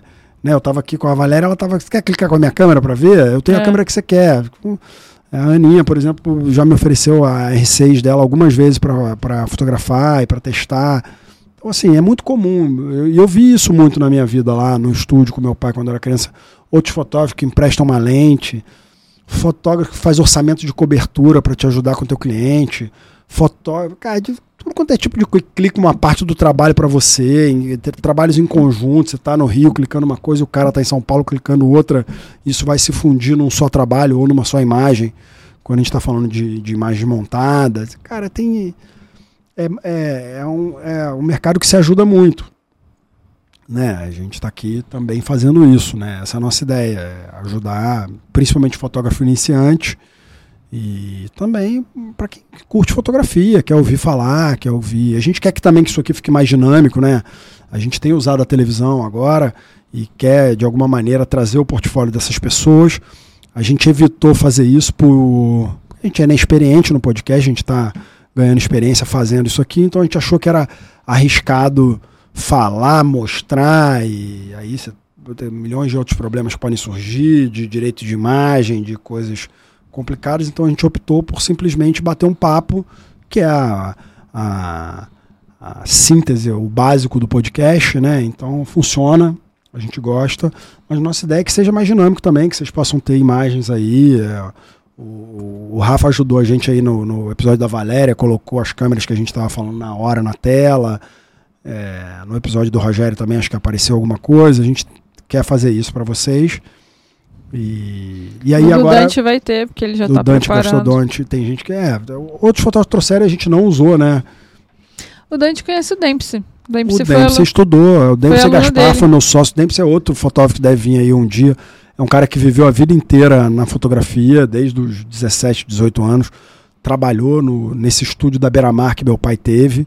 Eu ficava com, no laboratório, como eu contei já aqui, eu, desde criança eu fiquei dentro do laboratório com meu pai mas o Dempsey depois virou um laboratorista no estúdio e eu ficava conversando com o Dempsey com um amigo meu, eu era uma criança chata ali que ficava lá para os seus 9, 10, 11 anos, ficava ali na barra dele ali, ele com 17 também ficava sozinho no, no laboratório, então a gente ficou muito amigo, virou um sócio meu, a gente chegou a ter uma empresa junto, a Foss Production, que é uma empresa é, que o Dempsey acho que tem até hoje. É, o Dempsey está nos Estados Unidos hoje, em Nova York também continua trabalhando com fotografia. É, é, um cara que vive fotografia, sabe tudo de fotografia, vai vir aí, vai sentar, quando vier ao Brasil, vai sentar aqui, vai falar. É o rei dos equipamentos. É, o rei dos equipamentos e, e, da, e das referências e do. Ama fotografia, ama falar de fotografia. Chega a ser chato de tanto que fala de fotografia. Brincadeira, o Dempsey é um amor, é um, um amigão. Vai vir aí. Estamos falando de pessoas que têm que vir aqui. Eu vou jogar no ar hoje, que eu vou mandar para ele esse corte. Marcos Prado. Marcos ah, é, Prado. Quero te conhecer, Marcos poxa. Prado é um grande fotógrafo. É um fotógrafo que fez é, fotografia de, de reportagem, é, misturado com lifestyle, sei lá o que. Foi fotógrafo da revista Trip durante muitos anos. Viajou o mundo fotografando. Foi Hasselblad Masters. É premiado internacionalmente. Hoje em dia é um diretor de cinema famoso. Ele é produtor e diretor de cinema. Ele é só o produtor do Tropa de Elite 1 e 2. Coisa é sócio do, do, do, do, Padilha nas Azen Produções. É diretor do é, Paraísos Artificiais e Macabro. E é diretor do, do é, documentário mais premiado do Brasil, Stamira. É, tem livros de fotografia incríveis, carvoeiros. Cara ficava 10 anos fotografando a mesma coisa todo dia. E... Então, assim, é um amigo, um grande amigo meu. É, meu irmão, na verdade. Tem que vir aí, Prado. Eu te liguei, você estava terminando teu filme aí. Tá fazendo um filme com alguma uma temática indígena. Posso estar falando besteira aqui porque eu não me aprofundei, então não quero falar e também não sei nem se eu posso falar sobre isso, mas acho que tinha alguma coisa com a temática indígena. Ele estava na finalização desse vídeo e tá fugindo de mim. Aí agora eu falei no ar, você tá ferrado. aí marca aí, ó. É, M Zazen, marca aí, Marcos Prado, vai no podcast do Ian. Você tava falando de equipamento, que lá fora tem muito mais coisa do que aqui. Muito, mas muito mais. Aí eu tava lembrando que teve uma época que o dólar tava melhor. Para um. Né? E aí eu tinha um amigo que morava fora, ele vinha de vez em quando, ele vinha uma vez por ano, eu acho, para renovar o, o, visto dele. E aí eu sempre pedia para ele trazer alguma coisa para mim. Então é, ele, ele, trouxe uma câmera, trouxe uma mochila. E aí eu, eu, trabalhava, eu era assistente de um fotógrafo de casamento e ele fazia muito detalhe, aliança, essas coisas de perfume, com umas lanterninhas, né? Aí essas lanterninhas aqui eram caras pra cacete. Dedolite, será? Cara, uma pretinha, assim. E aí ela tem. Ela tem temperatura quente, fria. É, não sei. É, Antigamente tinha uma, um equipamento que era de, de cinema, na verdade, que a gente usava, chamava Dedolite. É um equipamento famoso do Não deve ser. Tempo. Eu vou trazer para você ver. Você fazia fachos de luz pequenininhos. É, e aí. Pra fazer você... comida, para fazer anel, para fazer relógio. Isso. Eram umas pequenininhas assim, dava é, pra você um, aumentar. É um Dedolite, então. É. Uma versão Dedolite aí. É. E aí, a pessoa, né? Bem eu, assim. Signo de peixes, né? Eu fui procurar no, na BH, achei as lanternas, né? E aí eu falei, e ele tinha duas. Eu falei, vou comprar duas. E aí falei, falei pro meu amigo, cara, você tá vindo quando? Ele, ah, tô vindo tal dia. Eu falei, então, eu vou comprar, vou mandar entregar na tua casa, você traz pra mim. Aí ele, beleza. Aí eu comprei as lanternas. Quando chegou na casa dele, ele, ele me mandou uma mensagem, falou, Ana, tem certeza que é isso mesmo que você quer? Aí eu falei, tenho, pô, não é uma lanterna preta? Ele é. Eu falei, é isso, cara, é isso. Aí ele falou, pô, mas vocês usam essa parada no casamento? Eu falei, é, cara, a gente usa no casamento. Aí tá, ele, tá bom então. Aí ele trouxe. eu não olhei as medidas, porque as medidas lá fora são diferentes daqui, não é centímetro, Sim, né? É polegada e íntimo. É, eu só olhei a foto falei, é essa. Cara, veio um cacetete desse. Não, a Mag Light, veio uma. veio uma parada gigante assim, ó, desse tamanho. Podia atacar aquilo na cabeça de alguém. Aquilo, obviamente, não cabia na minha mochila. Vieram duas, assim. São quatro pilhas pra usar aqui. É, uma troço. Mag Light, provavelmente. uma tocha é. do negócio. E aí eu falei, caraca, só eu mesmo pra fazer uma merda dessa. Funcionou? É, não, eu nunca usei pra casamento, né? Meu marido que gostou, porque ele tem lanterna, ele usa lanterna no carro, aí ficou uma em casa, uma no carro. E aí depois eu tive que comprar de novo, né? Os pequenininhos, meu, é. é. então o Dedolite é um equipamento pequenininho, que tem, ele tem um, é um Fresnel, é um mini Fresnel, com uma lente na frente e tal. Ah, não tem lente? A minha não tem lente, é, não. não, então. Isso é um, eu vou não, isso é um equipamento é, padrão de cinema. Ah, é, tá. Eu vou trazer a gigante e a pequenininha pra vocês verem o tamanho da diferença. Cara, só eu mesmo pra fazer uma M10. É, tem, lá tem muito mais equipamento. Mas muito, muito mais. Não é só equipamento, não. Muito mais acessório. A quantidade de acessórios. Gelo de mentira. Sprays de frozen, de, de, de molhado, de sei lá o que. É, é, há muitos anos atrás, eu fui, eu fui, a Nova York até quando a gente encontrou o genérico lá, o genérico, Tony Genérico tinha um grande estúdio de, de produto, fazia produto nos Estados Unidos, fazia splash, mas fazia muito produto também. É, um silicone que faz as gotas, você desenha as gotas na garrafa. Nossa. Você tem sim, mas isso é específico para a fotografia. Aqui no Brasil não, aqui você usa o silicone com água para fazer a gota na garrafa, é. com um borrifador que você compra na, na Lá Sim. não, lá na loja de fotografia tem um gel. Você foi na BH? Não, essa, essa eram lojas de acessórios para cinema e fotografia, tipo Hollywood Store da vida. Ah, legal. É, eu não vou lembrar o nome dessa loja.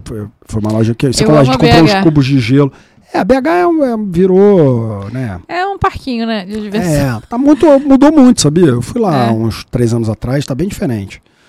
Ela está bem diferente do Quando que ela era. Fui, era diferente. A mudança dos equipamentos. Os equipamentos estão mudando muito, muito rápido agora, né? Uhum. As câmeras mudaram aí para mirrorless, a luz mudou bastante agora para para painéis LED e coisas em LED, então os flashes estão sumindo um pouco. Então, quando eu fui, eram dois andares, aí no andar de cima eles tinham os, as ilhas por marca. Não tinha Sony, Canon, Nikon, aí tinha os atendentes específicos ali. É, o que eu achava legal era aqueles, aquela esteira com, os- com as É, caixinhas a passando caixa anda por cima, né? Você pede É. o produto, é judeuzinho tá lá, te, de, de- é uma loja de judeus no, É, com- em com a Nova York, assim, com, com aquele cabelinho. Judeus ortodoxos que, que É. trabalham e você faz o pedido e o cara digita ali num computador e de repente uma Sai cestinha sai andando. Acho que todo mundo hoje em dia que, que é interessado em fotografia já viu algum vídeo da BH aí. Com certeza. É, A BH tem atendimento para brasileiros, tá? É, na época que eu Ainda fui, tem. eles tinham, eu tava tentando explicar. é, eu queria uma coisinha que prendia na tampa e prendia na lente, pra não perder Sim. a tampa. Nem uso mais isso. Hum, É. E aí eu não sabia o nome daquilo em inglês de jeito nenhum. Aí o cara me colocou. cordinha da lente. Tentei, ele não entendeu. Aí eu falei com o cara em português, ele falou: ah, chama strip. Strip. É, é strip igual a do pescoço, é o mesmo nome, É. na verdade. Mas a, a BH tem atendimento em português, ela tem é, um esquema também para mandar os equipamentos para cá. com- Tinha, a minha primeira câmera foi assim. Acho que É. hoje em dia é taxado. Não, tudo é taxado. Não, acho que nessa época. Na tá- época não era. Não, mas não era por, por sorte, assim. Na teoria é, é taxado, tem tudo, mas ele tem atendimento em português. Então, se você tem alguma dúvida, é, enche o saco da BH lá, pergunta. Os caras têm gente para te atender e é, são, são voltados, tem uma, uma área voltada pro, pro, né, para vender para brasileiro. Então, isso existe ainda. Você entra no site, aí, ó. Rafa, o cara, nosso Rafa modelo aí, ó. BH Store, aí mesmo. Essa loja Gente, lá. é um Nikon, Canon, todos os equipamentos de tudo, SanDisk, Sony, É, tem tudo lá. em tudo. É, tudo. e aí tem aquele baú. Aí a fachada da loja em Manhattan. E essa loja é incrível. É, é É. o, o- o templo da fotografia, né? É. E no térreo tinha essas paradas pra vídeo, Tem muita coisa. Eles vendem já tudo, eles vendem época. tudo, né? Hoje em dia. Vendem computador, iPad, aí, é, qualquer coisa que você imaginar de tecnologia vai ter lá. Arrasou, Rafa, obrigada. Boa, Rafa. E aí, lá em cima daquela da- onde estavam as estantes, tem, que é o que a Aninha tá falando, eles têm um sistema que eles pedem o equipamento, o equipamento vem numa cestinha e chega na mão do cara. Você paga Sai do, sai do depósito e chega na mão do cara. É muito legal isso. É um, é um, é um lugar. Vale a pena se você é, é um iniciante e não conhece, dá uma pesquisada na BH, porque você também descobre os equipamentos lá, né?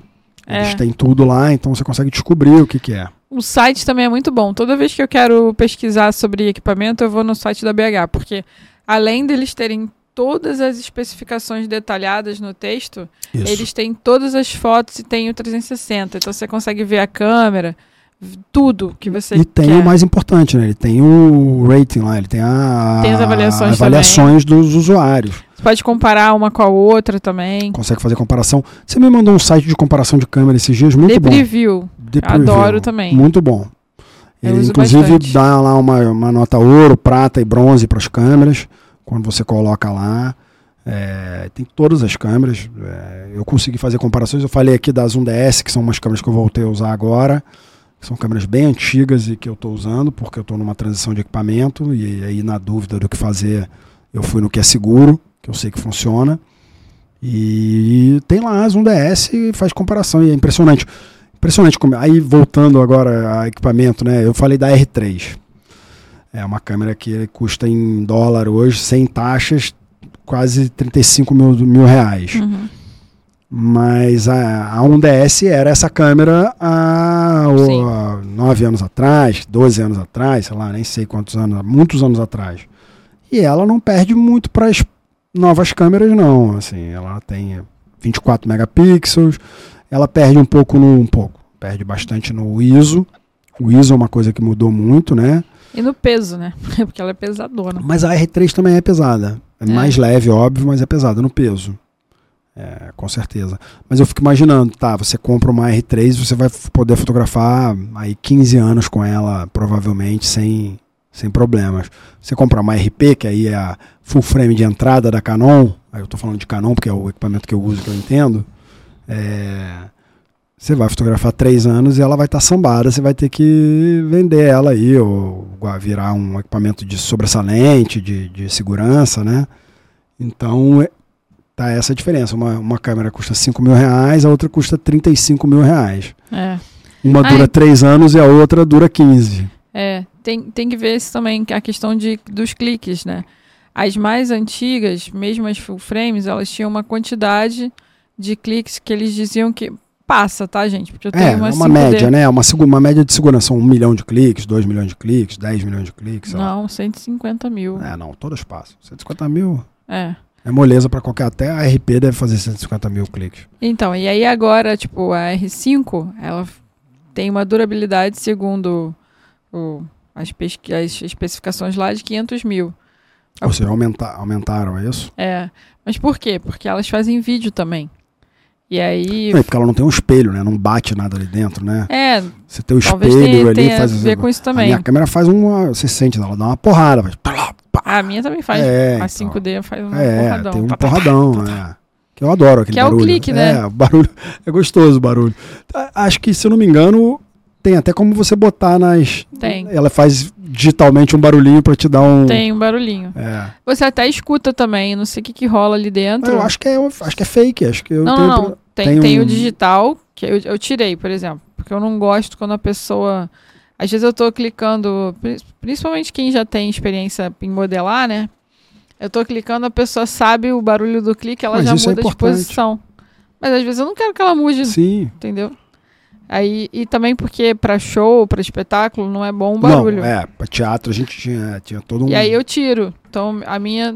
Você escuta o barulho, mas é muito suave. Não incomoda. Não incomoda. Mas ela tem um digital também que faz um barulhinho maior. Faz clique, clique. aí é engraçado, assim, é estranho. E aí agora quando eu pego a, a DSLR, eu falo, caraca, como faz alto o barulho. Faz alto pra caramba. A minha faz bem alto. A 1DS faz muito alto. É, que é o barulhinho do A- espelho. A X fazia menos. Era mais suave. A 1DS é uma porra. É, Aquele clássico do fotógrafo de cinema, lá do, do filme, que você tá vendo aquele barulho de. Mas eu gosto. Pra mim é. Acho que é acostumado com isso, passei a vida inteira ouvindo. não, então eu sempre fui acostumado. Só que aí como eu troquei agora, agora quando eu uso a antiga, Você percebe o eu quanto era percebo barulhento. como é mais alto, entendeu? É. Falando ainda disso, falei aqui também no, no episódio da Valéria, a bateria dessas câmeras, tipo a R3 ou a 1DX ou a 1DS ou a 1D, que era uma anteriores a 1DS, que a 1DS é a versão de estúdio daquela câmera profissional, né, que tem o, o que chama, a gente chamaria de motor, não é o motor, porque mas teria um motor ali embaixo, na verdade é a bateria. As baterias duram três dias, dois dias, um dia inteiro de trabalho uma bateria. Então, para fotógrafo de expedição, por exemplo, que não vai ter, o cara vai ficar escalando quatro dias. O cara leva quatro baterias e consegue fotografar tranquilamente o tempo todo, entendeu? Então tem muita diferença nos equipamentos. Isso é uma Tem. coisa. E aí, DPView, né? De preview. Depre- DPreview, ou, ou a própria BH e outros sites existem aí. É importante você analisar o teu equipamento, o que, que você vai comprar, porque é um investimento alto, né? E aí, voltando à deficiência do Brasil, a gente não tem equipamento nacional, então a gente tem que pesquisar muito na hora de comprar um equipamento. São muito caros e tal. Eu estava falando aqui que eu queria fazer o máximo com o mínimo. Por isso até cogitei comprar uma RP como câmera sobressalente para testar, para ver se ela funciona para o meu tipo de trabalho. É, A porque já- Valéria me, me dissuadiu dessa ideia, mas eu ainda fico namorando ela lá, mas eu acho que não dá. Acho que é muito leve, muito. É, se você quiser aproveitar todo, tudo, né? A RP é legal para quem já tem uma T5i, porque as- é a mesma bateria. Então você consegue até É, aproveitar não a é bateria. meu caso. Não é meu No caso. seu caso, não. no não- meu caso, não- nada vai aproveitar, cara. Todas as baterias grandes. É. Então, É. para as baterias grandes, já tem que ser a partir da R6. Não, não, não, eu não tenho essa. A minha grande é aquela que entra embaixo. Eu só, tenho, eu só tinha um DX e um DS. Ah, só tem gripe? Só tenho com gripe. Eu nunca tive câmera. Por isso que eu tô te falando. Olha. É, aí dificultou para você. Pra mim eu tô ferrado. não, então, o meu tipo de equipamento é o equipamento que tá mais, mais sumindo mesmo. Esse equipamento tá. É, tu usa é, Compact Flash ali? Ou é na, só SD? na, na- Tinha Compact Flash e SD. São, é um slot de cada tipo. É, então, Compact Flash Morreu, acabou. morreu. É, O que tem um novo, que é rapidão também, mas caro pra caramba. É, como o Compact Flash era É, antigamente. então, era, é tipo um compact flash, só que um pouco menor. Ele é robu- robustinho, né? Ele não chega a ser Ele é um um SSD. SSD. É um SSD. É, mas ele é maiorzinho. É, que ele tem na, na R5. Na A R5, R5 tem esse. São dois slots, um para SD e um para esse compact flash novo. Hum. É, acho que é CC Flash, sei lá. Alguma a gente coisa mexeu nela, eu não vi isso lá. A gente pegou a. Não, eu, No eu estúdio do Kai, a que- gente pegou na R5 lá, eu não, não olhei. Ou a gente falou no dia, eu não lembro. Não, a gente não falou. Eu não peguei, porque eu fiquei com medo. Você ficou com medo de pegar na câmera. Exatamente. Ele falou, Ana, Ana, quer mexer? Eu falei, ah, ah, é uma R5. Não vou nem encostar. É, uma câmera de negócio. 20 mil reais aí, sem, sem taxas e impostos. 20, não, aqui no Brasil é Não, 45. tô falando preço sem impostos, sem taxa. Sim. É, assim. Aí eu não quis mexer. Mas eu sei que tem, porque na, na BH, você consegue, na rotação, você vê. Que são, são dois cartões. É, tem muito Diferente. fotógrafo aí, a gente já tá indo pro final do episódio, porque a gente hoje veio só bater esse papo, mas eu ia falar, tem muito fotógrafo usando Sony, né? A gente fala muito de Canon aqui, tem muito fotógrafo hoje aqui, inclusive É. no estúdio, as câmeras são todas da Sony. E. É que Sony é outro universo também. É, E tem as câmeras que são boas pra foto e vídeo, tem umas que são só pra vídeo. E aí a gente podia chamar alguém que fosse especialista de Sony pra falar. é, tem, tem, tem uma galera aí que acho que só que começou a clicar com Sony e só clica com Sony. Se eu não me engano, Rafael Hansen. Tá aí, Rafael Hansen é um fotógrafo meu amigo e que, se eu não me engano, usa Sony, usava essas pequenininhas no início, eu lembro dele, fa- faz making off também de vídeo e tal. Tá aí o Areia, Áreas, filme. Rafael Hansen, vou te dar um toque sobre isso. Dá um pulo aí pra falar com a gente sobre tua história. Foi modelo durante muito tempo e virou fotógrafo. Ah, que uma- legal. atende essas marcas é, Maria Filó, Farm, sei lá o que, faz making off da, da- das campanhas e faz campanhas também, faz campanha fora do Brasil, viu umas coisas no- no- na Califórnia e tal. Vou ver se o Rafa. ver se ele ainda tá usando Sony, mas eu lembro que ele falava que usa, no dia que eu conversei com ele, ele falou de Sony e tal. Queria chamar também um assistente de fotografia. Chama o Kleber. Kleber, o Diego, talvez dois no dia, vamos ver. Vamos, vamos fazer um episódio assistente de fotografia. É uma profissão, tá? Tem gente que não, não é fotógrafo, que vive de assistência. Dempsey, que a gente falou aqui, é fotógrafo hoje, mas viveu muito tempo como assistente de fotografia e trabalhou para os principais fotógrafos fora do Brasil também. Fez assistência. Jerônimo, Jerônimo de Moraes, um amigão meu, trabalhou como assistente no Milk Studio lá em Nova York, é fotógrafo também e trabalha com assistência para vários fotógrafos. O Diego Lima, aqui do, do Rio de Janeiro, um grande assistente de fotografia. É... Henri Junqueira, Henríbio, que é, hoje em dia faz tratamento de imagem para mim, foi um grande assistente aqui do Rio, trabalhou com assistência com meu pai, também fez. Cara, isso que eu tô falando, tem, é muita gente falando sobre fotografia, tem muita área aí que você consegue, né, trabalhar. Você não precisa ser exatamente fotógrafo, você pode vender equipamento para fotógrafo, você pode imprimir foto, você pode fazer tratamento de imagem. É, a gente queria álbum. chamar o pessoal que é, a Light Farm, é, o Milton e o Rafael, que são o pessoal de tratamento de imagem e 3D hoje para vídeo, já viraram uma mega empresa, é, são gigantescos hoje, é, e estão até aqui próximo da gente. A gente quer chamar o. Estou falando o nome das pessoas aqui para ficar registrado também. Já está praticamente fechado de vinho. Sérgio Matos, que é só o diretor da 40 Graus Models, ou seja, o cara vive moda e fotografia desde 1980, pelo menos, sei lá. O cara sabe tudo disso, desse mercado, conheceu todos os fotógrafos, as principais modelos. Lançou Gisele Bündchen, sei lá quem, Brenda Costa, tananá, todo mundo que você imaginar em algum momento passou por alguma agência, porque ele trabalhou em outras agências, além de ter a dele hoje. Também deve vir aqui. Então, continue com a gente aí. Acompanhe os episódios. Lembra de se inscrever no canal. Se inscreve no canal, por favor. Curte, comenta, compartilha.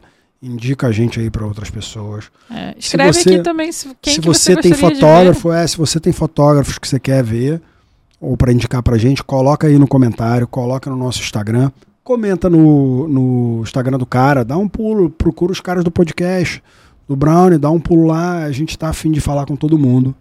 É, Queria também agradecer, é, falamos aqui dos nossos apoiadores, né? O Léo, da Fox, é, Foxcast e Revista Fox, né? Portal Fox. Tem que falar do Luiz, que é meu amigo, Luiz da revista Portfólio, uma revista gigantesca hoje no Instagram aí, com uma quase, tá- deve estar chegando perto dos 2 milhões de seguidores. faço bastante trabalho com ele, é um amigo, fala da gente sempre que a gente precisa, que a gente quer. Inclusive está me cobrando fazer, a gente precisa mandar umas notinhas para ele lá, para ele colocar para gente, falar das, das, últimas entrevistas. E do nosso patrocinador, Banlec. Se você é um fotógrafo de evento, se você é um fotógrafo de esporte, se você é um fotógrafo iniciante, ou se você é um fotógrafo de qualquer área e acredita que pode vender suas fotos em alguma plataforma, a Banlec está para te auxiliar. A Banlec tem é, atendentes que podem te ajudar a desenvolver como vender suas fotos ali dentro, independente da área que for. Eles estão procurando outras áreas. Exatamente. São muito fortes em eventos e esportes hoje. Mas tem treinamento né, na plataforma Isso que eu ia falar, agendado. Fugiu a palavra. Você consegue agendar treinamentos e eles vão te, te ajudar. Eles são parceiros dos fotógrafos. Eles têm a melhor taxa do mercado para venda de fotos aí, 9% em cima da tua foto. Acho um preço muito justo. Sim. É praticamente o que você vai emitir em nota fiscal aí. É. É. Você pode colocar seu trabalho privado, público. Tem, é, você pode criar senha, vários formatos de vários álbum. Formatos. Você pode subir o teu portfólio todo para lá. Exatamente. É, e além de várias outras novidades que estão vindo aí, a gente tem conversado com o Jonathan. É, cursos e outras coisas que vão surgir na plataforma.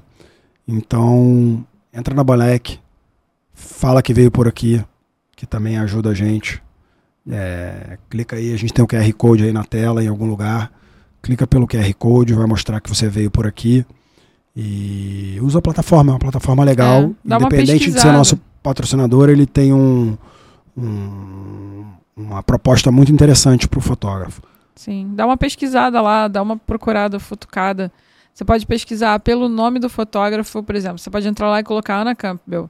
Você vai achar a minha página lá com os trabalhos. Tenho acho que três ou quatro trabalhos públicos lá. É, você pode pesquisar por tema, por esporte, por localidade, por data. Então, pode botar o Bezerra, pode botar pode a botar Mariana Brochado, que Cadu veio Andrade. aqui, o Cadu Andrade, que veio aqui. É, o meu ainda não está no ar. A Aninha falou que vai me ajudar a subir o material para lá. É, também quero começar a vender fotos pela, pela plataforma, por isso tenho pensado num, num, num, formato que funcione. E então provavelmente você vai poder comprar fotos minhas lá daqui a pouco. É, e acredito no, no, na, na, na Balek, acredito no Jonathan, é um, virou um amigo, é um cara muito legal e que está afim de movimentar o mercado de fotografia e botar dinheiro no teu bolso. Isso. Ajuda a botar dinheiro no bolso dele que ele ajuda a botar no teu. É.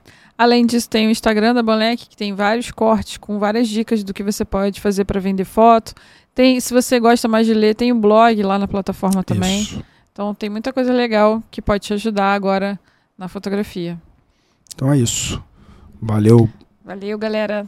Beijo. Beijo. Valeu, Rafa. Obrigado. Valeu, modelo.